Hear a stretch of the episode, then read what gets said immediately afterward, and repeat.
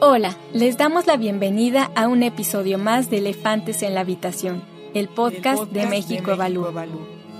Este es un episodio más de la serie que busca entender mejor qué son y cómo funcionan unos órganos vitales para la impartición de justicia, pero hasta cierto punto inexplorados aún, los consejos de la judicatura. ¿Qué tan importantes son para los poderes judiciales? Sin exagerar, son instituciones fundamentales para que la maquinaria de impartición de justicia funcione, pues tienen a su cargo la administración, vigilancia y disciplina en los poderes judiciales. ¿Y quién mejor que sus presidentes para hablarnos de los consejos de la judicatura, para contarnos sobre sus funciones, las buenas prácticas que han desarrollado y los retos que han enfrentado para garantizar una impartición de justicia eficiente e independiente. En este episodio nos enfocaremos en el Poder Judicial de Querétaro, donde el Consejo de la Judicatura ha emprendido importantes acciones, en particular para fortalecer los procesos de selección de sus funcionarios. Laurence Pantin coordinadora del programa de Transparencia en la Justicia de México Evalúa, y Alejandra Quesada, investigadora de dicho programa, conversarán con José Antonio Ortega Cervón, magistrado presidente del Tribunal Superior de Justicia y del Consejo de la Judicatura de esta entidad. Yo soy Adriana Aguilar y les doy la bienvenida a todas y todos. En estos tiempos de polarización extrema y verdades alternativas, hay datos, enfoques y evidencias que bien podrían elevar la calidad de nuestra vida pública, pero que como país, en demasiadas ocasiones, nos negamos a reconocer. Negamos, negamos, negamos a reconocer. En este podcast de México Evalúa nos dedicamos a cazar a esos elefantes en la habitación.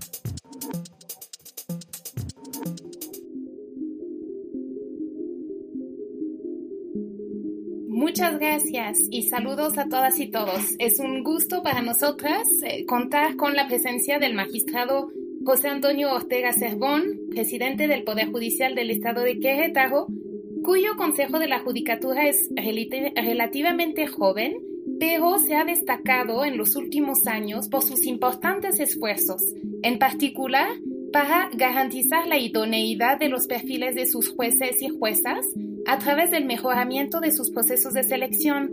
Presidente, muchísimas gracias por acompañarnos hoy en esta emisión de Elefantes en la Habitación. Muy buenas tardes. Al contrario, muchísimas gracias por la invitación. Eh, muchísimas gracias por considerar al Poder Judicial del Estado de Querétaro dentro de sus evaluaciones. Y pues es un gusto también que consideran al Poder Judicial y en el tema específico del Consejo de la Judicatura. Entonces, al contrario, el agradecido y el que está contento el día de hoy, pues es su servidor y el Poder Judicial del Estado de Querétaro. Muchísimas gracias, presidente. La verdad, este, pues es un gusto recibirlo esta vez, pues en, en, ocasiones anteriores, ustedes y todo el equipo del Poder Judicial de Querétaro nos han recibido justamente con las puertas abiertas para permitirnos realizar, como usted lo mencionaba, un estudio que nos permitiera entender mejor el diseño y funcionamiento del Consejo de la Judicatura y el funcionamiento de la carrera judicial.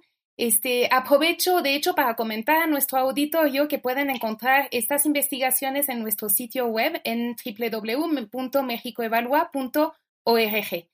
Dicho esto, como ciudadanía, este, nos interesa mucho contar con juzgadoras y juzgadores que sean capaces de garantizar nuestro derecho de acceso a la justicia. Y en Querétaro, en 2018, el Consejo de la Judicatura reformó su reglamento de carrera judicial con el objetivo de seleccionar a los mejores perfiles. Y me gustaría mucho que nos platique, por favor, cuáles son los elementos que consideran más importantes de esta reforma y cómo contribuyen a la sí, eficiencia muchísimas del Poder gracias. Judicial. Mira, aquí podría platicarles dos aspectos muy importantes. Uno, como ya lo mencionaron, pues la inclusión con nuevas facultades que la ley le otorga al Consejo de la Judicatura y estas nuevas facultades pues implican el nombramiento de jueces y todo el personal de carrera judicial del Poder Judicial. Esto por qué lo quiero recalcar. Es muy bueno porque de alguna manera anteriormente a la reforma el nombramiento de los jueces sí también se daba por medio de un concurso, pero quedaba en manos del Pleno del Tribunal Superior de Justicia. Y eso hacía que, pues de alguna manera, como las personas que participaban en, en la mayoría de los casos para ser juez, pues eran proyectistas de los mismos magistrados, proyectistas de segunda instancia, pues eso contaminaba un poquito el procedimiento porque podríamos decirlo así, pues cuando llegaban al proceso de selección, pues algunos magistrados ya traían, como se dice coloquialmente, pues su gallo. Y entonces eso como que incluso generaba un ambiente un poco de conflicto al interior del Pleno. Con la modificación, con la inclusión del Consejo de la Judicatura, pues nos dimos a la tarea de tratar de evitar eso que se presentaba en el pasado. Y eso nosotros nos dimos a la tarea a través de potencializar los principios de excelencia, objetividad, imparcialidad, profesionalismo, independencia que están recogidos en la propia Constitución y que quisimos plasmar en nuestro reglamento de carrera judicial. Y tratamos de hacerlo por medio de la inclusión de etapas que incluían conocimientos teóricos, conocimientos prácticos, conocimientos académicos, conocimientos psicométricos y también la inclusión de experiencia laboral, de cuestiones eh, de profesionalización, de cuestiones de capacidades, con cuestiones de aptitudes para el ejercicio mismo de la función jurisdiccional.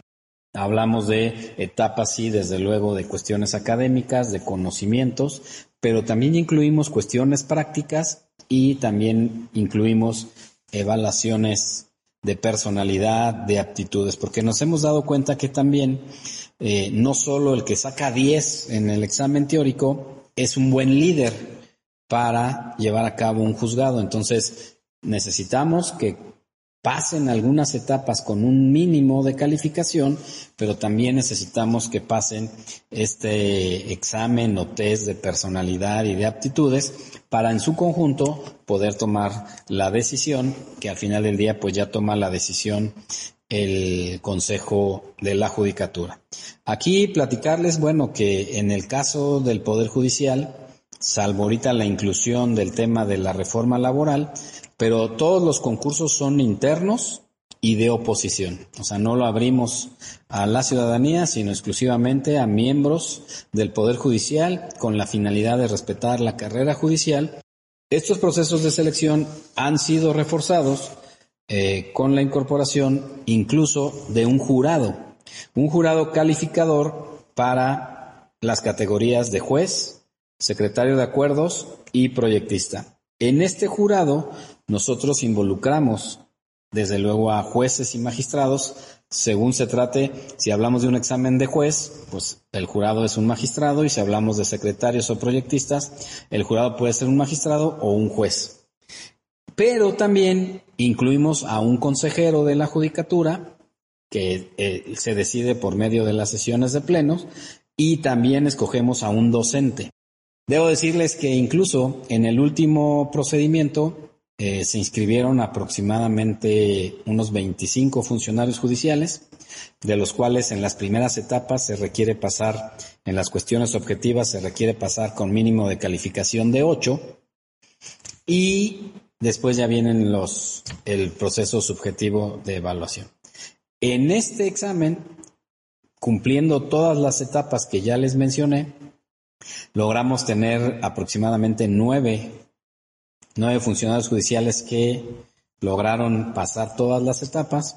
De esos nueve se estaban concursando tres plazas de juez y los otros seis restantes quedan en lista de reserva por dos años. Eh, y bueno, aquí como dato curioso y porque así está un poco conformado el Poder Judicial, pues de esos nueve, siete fueron mujeres y dos hombres. Y las tres ganadoras eh, fueron mujeres. Entonces, de alguna manera también hasta cumplimos con el tema de la perspectiva o la paridad de género. Entonces, en esa parte el Poder Judicial de Querétaro no tiene problemas porque traemos un porcentaje de 70% mujeres, 30% hombres y en el caso de los jueces hay más juezas que jueces y en el caso del Pleno del Tribunal Superior de Justicia tenemos eh, seis, hombres, seis mujeres, siete hombres.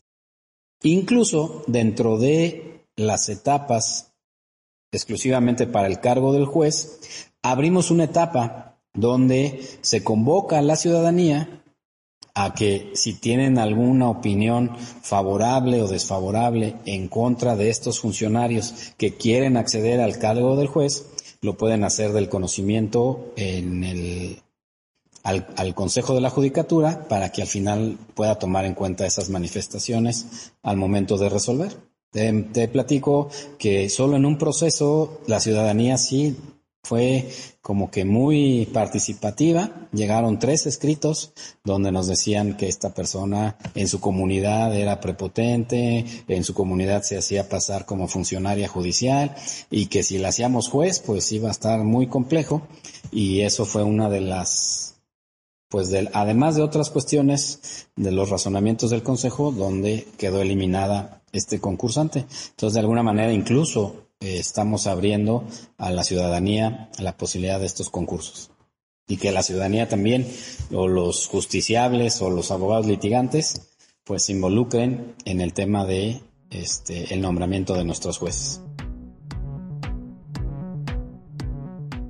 En enero de 2018, el Consejo de la Judicatura de Querétaro emitió un reglamento de carrera judicial con el objetivo de fortalecer y legitimar los procesos de selección de sus funcionarios. El reglamento prevé que los concursos de oposición consten de tres exámenes, una valoración curricular y la publicación de los perfiles de los finalistas en una página de Internet, donde se invita a la ciudadanía aportar sus eventuales comentarios sobre ellos. Esto último contribuye a la transparencia y legitimidad de los procesos. Algo que nos llamó mucho la atención, pero hay otro tema que nos llamó mucho la atención y le dejo a Alejandra Quesada este, que, que le pregunte sobre esto, un tema que le interesa muchísimo. Adelante, Alejandra. Magistrado presidente, le habla Alejandra Quesada de nueva cuenta, un gusto que nos acompañe. Y pues sí, ya como lo anticipaba Lorenz, otro tema que nos llamó mucho la atención cuando realizamos nuestra investigación es la manera en que las visitadurías cumplen con su papel. Se suele pensar que las visitas que se realizan en los juzgados deben permitir evaluar el trabajo de estos órganos y de sus funcionarios. Pero en Querétaro, parte de lo que evalúa la visitaduría también es el ambiente laboral en los juzgados. Entonces, magistrado presidente, ¿nos puede comentar por qué decidieron ponerle énfasis a este aspecto? ¿Cómo lo hacen y qué resultados han tenido? Pues ya ven que siempre en el tema de la convivencia humana, pues no falta que, pues a mí me da más trabajo, eh, a mí no me gusta, a mí sí me gusta. Ahorita tenemos una problemática en un juzgado donde al parecer uno es novio de otra y entonces creo que a esa otra no le dan mucho trabajo y ya se están quejando, y ya salió el tema. Y entonces en esa misma convivencia de todos los días es cuando nos dimos cuenta que la visitaduría no solo puede valorar cómo está el estatus del juzgado en cuanto a cargas de trabajo, resoluciones, cosas pendientes, resoluciones pendientes, eh, resoluciones confirmadas, más bien el tema estadístico, sino que también podría darle luz al Consejo de la Judicatura sobre cómo se vive o cómo es el ambiente eh, laboral en el juzgado. Y entonces nosotros, en cuanto a la ley orgánica, la visitaduría tiene por objeto verificar el debido funcionamiento de los juzgados y supervisar las conductas de los integrantes de estos. Yo ya les he platicado que en Querétaro existen seis distritos judiciales, cada uno con sus propias características, necesidades, en los que se encuentran establecidos los juzgados de primera instancia, juzgados menores, y otras áreas administrativas. Y aquí también es bueno decirles que no, la visitaduría no solo revisa el tema de los juzgados de primera instancia, sino también revisa los juzgados menores y en algunos casos también revisa el ambiente en nuestras áreas administrativas. Entonces, eh, eso nos permite el poder tener eh, más conocimiento, no solo del ámbito jurisdiccional, sino también el clima laboral. Y además, en la ley orgánica, pues nosotros tenemos la posibilidad de que existan visitas ordinarias, que son las que se calendarizan, visitas extraordinarias, donde el Consejo puede ordenar que se lleve a cabo una cual investigación, y también tenemos visitas especiales, donde el presidente puede ordenar a visitaduría bajo un caso específico llevar a cabo una investigación. Y generalmente esas investigaciones más bien son de tipo de conflictiva del entorno laboral de los juzgados que el cotidiano de la revisión de los aspectos eminentemente jurisdiccionales. Entonces, un aspecto muy importante es el acercamiento que la visitadora general tiene de manera personal con cada uno de los integrantes del órgano inspeccionado en ese momento. Y también nuestro órgano visitador, cuando llega un día antes y un día después de que se va a ir, pone un, un aviso en donde le avisa a la ciudadanía que ese juzgado está siendo sujeto a revisión, que se encuentra la visitadora general y que cualquier duda, comentario, aclaración, queja, se la pueden hacer valer a la visitadora que se encuentra en esos momentos. Eso también nos ha permitido el acercamiento con la ciudadanía. Este acercamiento que se tiene y que se, se ha mencionado se resalta por el titular de visitaduría a través de una entrevista que podríamos decirlo así, nuestra visitadora lo hace como una charla amigable que realiza cada integrante del juzgado de manera separada y en un espacio privado, la cual se desarrolla a través de preguntas abiertas como por ejemplo, cómo se siente la persona en el juzgado, cómo percibe el ambiente, si existe alguna petición que quisiera realizar al Consejo de la Judicatura e incluso se plantea la posibilidad de que puedan ellos comentar qué sería para mejorar el ambiente laboral o qué podría ser para mejorar el ambiente de la actividad jurisdiccional.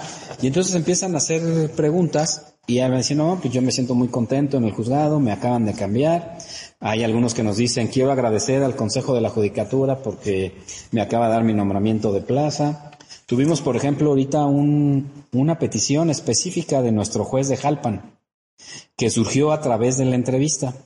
Esa petición es que los juicios de Jalpan, bueno, para que quede un poquito más claro, nuestro Instituto Judicial de Jalpan es el más retirado que tenemos, que bueno, nosotros somos un estado chiquito, pero está como a tres horas de la capital, pero por un camino un poco sinuoso y es la Sierra Queretana, en donde es un poco complicado que puedan existir este, o que puedan acudir personas y además pues también es una zona un poco eh, que está no, no, tan, no tan rica, que generalmente hay algunas situaciones de pobreza.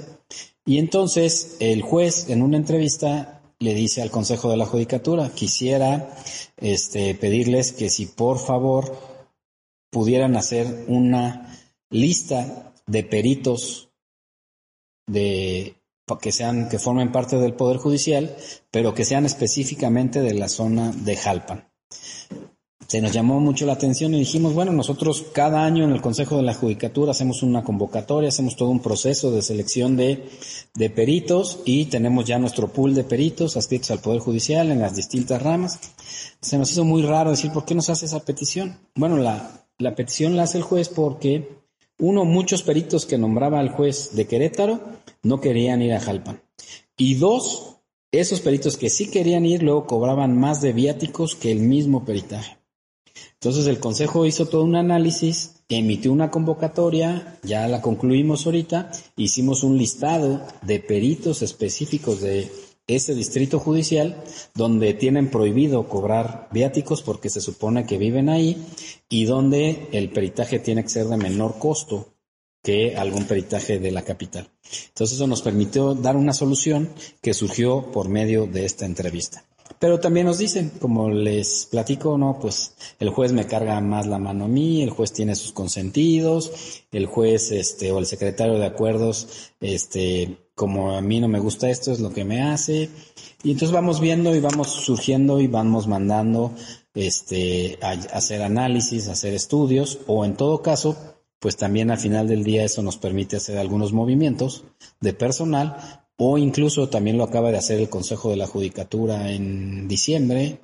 Este, podemos hacer rotación de jueces o rotación de secretarios de acuerdos, según este, pues va surgiendo, ¿no? Por ejemplo, acabamos de revisar al juzgado quinto familiar ahorita y surgió que las secretarias de acuerdos tienen mucho tiempo ya de secretarias de acuerdos, están como que ya muy en su zona de confort y medio maltratan un poco al personal. Y entonces eso ya permitió al Consejo llevar a cabo una rotación de esos secretarios de acuerdos. Y así, entonces nos, nos permite eh, tener no solo el control estadístico y del estatus de un juzgado, sino también el clima laboral que tiene el juzgado y le permite al Consejo de la Judicatura tomar decisiones. Muy interesante, presidente, cómo han intentado cuidar varios detalles, maximizando el alcance justamente de las visitas. Por otra parte, mejorar la eficiencia en las actividades del Poder Judicial también ha sido otro objetivo del Consejo de la Judicatura. Para ello, instauró una coordinación general de actuarios y peritos y también adquirió un sistema de asignación de diligencias. Si nos puede compartir cuáles han sido los alcances de estas medidas en términos de organización del personal y también de prevención de la corrupción. Sí, muchísimas gracias. Pues nosotros desde el año de 1992 creamos la oficina que se llama Coordinación General de Actuarios, eh, donde anteriormente, ustedes han de acordar, o a lo mejor algunos tribunales todavía lo tienen conformado de esa manera, eh, había un actuario por cada juzgado, o dos, según la carga de trabajo, y esos actuarios traían su agenda o luego la compartían un poco con el secretario de acuerdos y ellos eran, de acuerdo a cómo iban emitiéndose las ejecuciones, pues iban saliendo y traían una agenda, pero nosotros nos dimos cuenta que esa agenda pues luego era un poco manipulada por el mismo actuario o incluso por el mismo secretario de acuerdos o juez. Entonces, si llegaba algún amigo, algún cuate y decía, bueno, pues es que me urge, yo soy tu cuate, ayúdame, este, y entonces brincaban a otro y decían, bueno, aquí te pongo a las 11 y al otro lo voy a poner hasta la una y o lo pasaban a otro día. Y entonces venían las quejas de que los jueces ayudaban a los litigantes específicos, a personas específicas. Y entonces eh, se, se dijo, ¿saben qué? Vamos a quitarle a todos los juzgados, a los actuarios, se les retiraron y se concentraron en una dirección general de actuarios, en donde se establece una estructura administrativa específica, una organización también específica y sobre todo lo que se trata de una distribución equitativa del trabajo para el mejor funcionamiento del tema de las ejecuciones. Entonces, se crearon también jefaturas y una de las jefaturas, y que actualmente sigue operando de manera fundamental, es la jefatura de la asignación de diligencias, con la función de programar las citas que previamente tienen una orden de ejecución, y dicha programación se lleva a cabo en base a la plantilla actual de actuarios y de acuerdo al calendario de solicitudes de programación. Esto es en base a los horarios solicitados por los mismos usuarios y por los juzgadores, lo que conlleva que dicha diligencia se programe de una forma aleatoria, haciendo hincapié que se asignan los expedientes al actuario que se encuentra disponible en ese momento, entonces tampoco ya no puedes escoger actuario, yo quiero salir con este actuario, no, Vas a salir con él a la hora en que te toca, el día que te toca y con el actuario que te toca, lo que nos permite nivelar las cargas de trabajo de los actuarios. E incluso ellos no tienen conocimiento ni contacto previo del usuario ni del expediente hasta el momento de llevar a cabo la diligencia. Entonces decimos, para el día de mañana tienes 10 ejecuciones. No sabes cuál, ni con quién vas a salir, ni con qué abogado, ni, ni qué expediente. Simplemente al día se presenta y se van llevando a cabo las ejecuciones. El actuario ejecutor durante su día laboral, que inicia a las seis y media de la mañana, ignora lo que realizará de diligencia de ejecución en el transcurso del día. Solo recibe su trabajo que se le asigna a su jefa de ejecutores no teniendo mayor información de expediente, usuario, tipo de diligencia, sino hasta el momento en que se lleva a cabo. Esto pues nos ha permitido tener ese control y también nos ha permitido, como bien lo mencionabas, pues erradicar yo les puedo decir al máximo un tema de corrupción. Ninguno de nuestros actuarios recibe dinero para salir a alguna diligencia. Ninguno de nuestros actuarios pide dinero para salir. No hay cuotas para salir. Simple y sencillamente ellos tienen que salir con el expediente que les toca, con el abogado que les toca y afortunadamente sin ningún acto de corrupción. Pero también en el tema de las notificaciones, pues el Poder Judicial logró eh, adquirir un software denominado Actuarios, en donde, bueno, eso todavía nos permite tener mayor control de nuestros actuarios, porque en tiempo real nos permite saber a qué horas inicia el actuario, a qué horas termina su jornada laboral, cuál fue su ruta que hizo todo el día, si se desvió o no se desvió, cuáles van siendo las diligencias o notificaciones que va realizando, cuál es el sentido de la resolución que va realizando y al final del día, cuántas diligencias o notificaciones realizó. Y además, pues este, como les mencioné, este software, pues nos permite tener las ubicaciones de los actuarios en tiempo real, nos permite tener un botón de alerta para proteger a nuestros actuarios, que incluso ahorita estamos trabajando y yo creo que ya muy próximo, ese botón de alerta va a estar conectado a los C4 que tenemos en Querétaro y entonces inmediatamente les va a mandar la, la conexión va a ser directa con la policía, inmediatamente les van a mandar la ayuda nos permite hacer el ruteo de domicilios, nos, permite tener un reporte de estadísticos diario del trabajo de cada actuario y de todos en conjunto. Este, nos permite cerciorarnos de la hora de inicio y terminación del actuario. Este, y entonces eso ha logrado que eficientemos muchísimo el tema de las ejecuciones y el tema de las notificaciones. Yo les puedo decir que antes de que iniciáramos con actuarios, traíamos un promedio de aproximadamente 11 días, desde que llega la cédula actuarios hasta que regresa la cédula notificada con el juez. Pasa, llega con nosotros, pasa al... Nosotros tenemos dividido todo el estado y todos los distritos judiciales en zonas. Entonces, primero se hace la distribución del la notificación y si es, por ejemplo, para la zona norte de Querétaro, pues se le asigna al actuario que tiene la zona norte.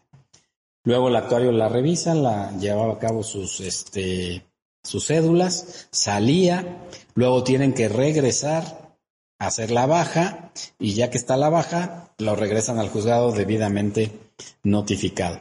Todo eso nosotros lo hacíamos aproximadamente en 11 días. Ahorita, y todavía no funcionando al 100%, logramos bajar al 50%. Ya todo eso lo hacemos en cinco días.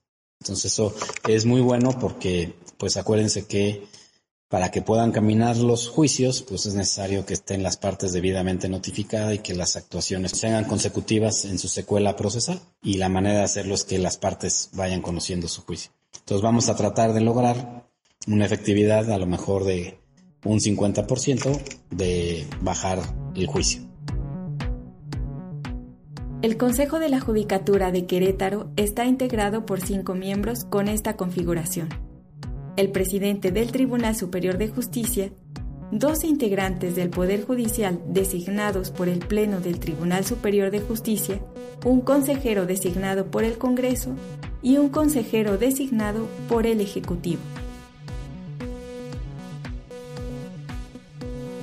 Eh, en algunas conversaciones previas que hemos tenido, usted nos ha mencionado que en el contexto de la pandemia este, de COVID-19, eh, estas herramientas tecnológicas este, habían llegado para quedarse este, al interior de, los poderes judiciales y del que usted encabeza ahora en especial. Este, eh, eh, previo a la pandemia, contaba ya el Poder Judicial de Querétaro con algunas herramientas, como por ejemplo un sistema automatizado de gestión de expedientes. Nos gustaría mucho si nos puede platicar un poquito de los beneficios eh, eh, de, estas, de esta herramienta, por favor. Sí, muchísimas gracias. Como un dato curioso y nada más por tratarse de hoy, les puedo decir que hoy vandalizaron nuestro proveedor de Internet, que si se puede decir, pues es Telmex, y cortaron unas líneas de fibra óptica y entonces desde las 9 de la mañana, ¿ya se restableció o todavía no? Desde las 9 de la mañana hasta hoy no hemos tenido internet. No saben. Me han hablado mil abogados, no pudimos hacer este algunas cuestiones de oficialidad de partes, no pudimos hacer algunas cuestiones de consignaciones. Es un caos ahorita. Y ahí me doy cuenta lo importante que es el tema de la justicia digital y lo que tú mencionabas, que llegó para quedarse.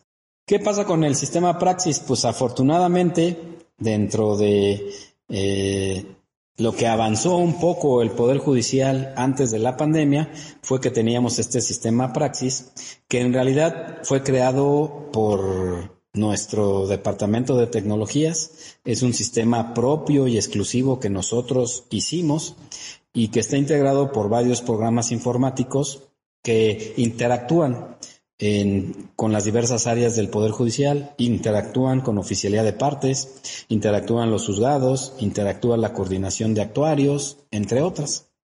Eh, y por otro lado, el Poder Judicial en el sistema Praxis permite llevar a cabo el seguimiento de cada expediente, desde el ingreso de la demanda inicial hasta la conclusión del juicio, así como de las acciones más relevantes del estado procesal de cada expediente.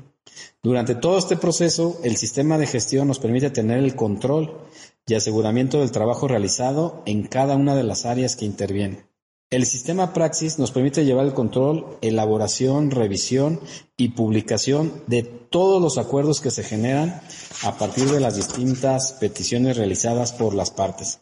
De igual manera permite llevar la gestión de las actividades propias de los juzgados. Por otro lado, bueno, pues también contamos con el servicio del expediente electrónico, a través del cual los abogados y las partes del juicio pueden consultar todas las actuaciones, promociones, documentos del expediente sin la necesidad de encontrarse físicamente en los juzgados. Es decir, que el expediente electrónico y el expediente físico forzosamente deben coincidir eh, completamente. Además, también desde el expediente electrónico se pueden agendar las citas de ejecución, enviar promociones al juzgado y solicitudes de autorización para consulta de expedientes. Asimismo, a eso fue un poco gracias a la pandemia, el Poder Judicial también fue una elaboración propia de nuestros ingenieros. Nosotros decimos que es a la queretana. Entonces, nuestros ingenieros crearon las aplicaciones del Poder Judicial para sistemas operativos iOS y Android donde actualmente se pueden conectar este, desde tu iPhone o desde tu celular. Tienes todos los expedientes en donde estés autorizado, los puedes consultar, puedes hacer descargas, puedes enviar y también desde el, celular puedes hacer citas con, con actuarios. Entonces, pues realmente este sistema Praxis nos ayudó muchísimo porque eso nos permitió avanzar mucho en el tema de la justicia digital y como les platicaba, pues nos, nos permitió hacer la recepción de promociones en pandemia vía el expediente electrónico, este, y, y todo eso. Entonces, eh, realmente sí nos ayudó mucho el que tuviéramos esta gestión del sistema Praxis y el eventual expediente electrónico. Que por cierto, ahorita ya creo que la próxima semana eh, vamos a tener la firma electrónica, también creada por nuestro departamento de tecnologías, única y exclusivamente ahorita para recibir demandas y promociones. Pero vamos avanzando en el tema de la digitalización y la próxima semana vamos a tener la firma electrónica. Que ahí, bueno, dicho sea de paso, nos ayudó mucho el Consejo de la Judicatura Federal, en donde pudimos realizar un convenio, en donde para que no fuera gravoso para el Estado de Querétaro, eh, los abogados van a usar la FIDEL, que es la de la Suprema Corte y el Consejo de la Judicatura, pero nuestro validador es un validador creado por nuestros este, técnicos de informática, pero con la colaboración y entonces eso nos va a permitir ya recibir promociones y demandas vía electrónica. Entre los diferentes poderes judiciales locales, las condiciones laborales son extremadamente variables.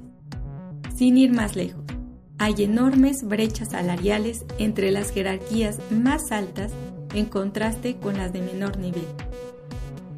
La mayoría de los funcionarios que entrevistamos consideran que las remuneraciones para estos últimos no son adecuadas. Por eso, es una buena práctica lo que ocurre en el Poder Judicial de Querétaro, que ha creado una comisión salarial tripartita que fija los niveles de sueldo por categoría en los tres poderes de la entidad. Esto favorece la definición de criterios objetivos, consensuados, transparentes y establecidos con contrapesos para determinar la remuneración. Muchas gracias, presidente, y, felicidades por lo que todo el trabajo que el consejo y este eh, usted han realizado eh, para nosotros fue un placer platicar con usted. No, al contrario, a mí me da muchísimo gusto y como les digo, este, me da muchísimo gusto platicar con ustedes, me da mucho gusto saludarlas, pero sobre todo me da mucho gusto porque ustedes son una organización de las más serias, considero yo. Me da mucho gusto que nos ayuden a estos temas de revisión, de evaluación y que nos pudieran decir en lo que tengamos que corregir, lo corregimos y en lo que vamos bien, pues que vamos bien. Entonces, al contrario, yo agradezco mucho todo ese esfuerzo, todo ese trabajo, porque me consta que fue de muchísimos meses, muchísima información que me pidieron.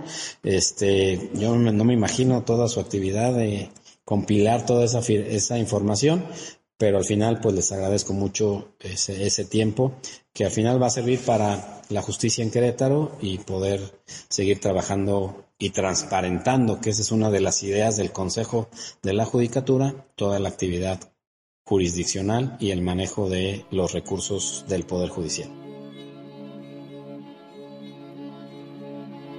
Agradecemos a nuestro auditorio y les recordamos que si quieren conocer más sobre los consejos de la Judicatura, como el del Estado de Querétaro, pueden consultar los más recientes estudios del programa de Transparencia en la Justicia de México Evalúa a través de la página www.mexicoevalúa.org. Nos escuchamos en el siguiente episodio.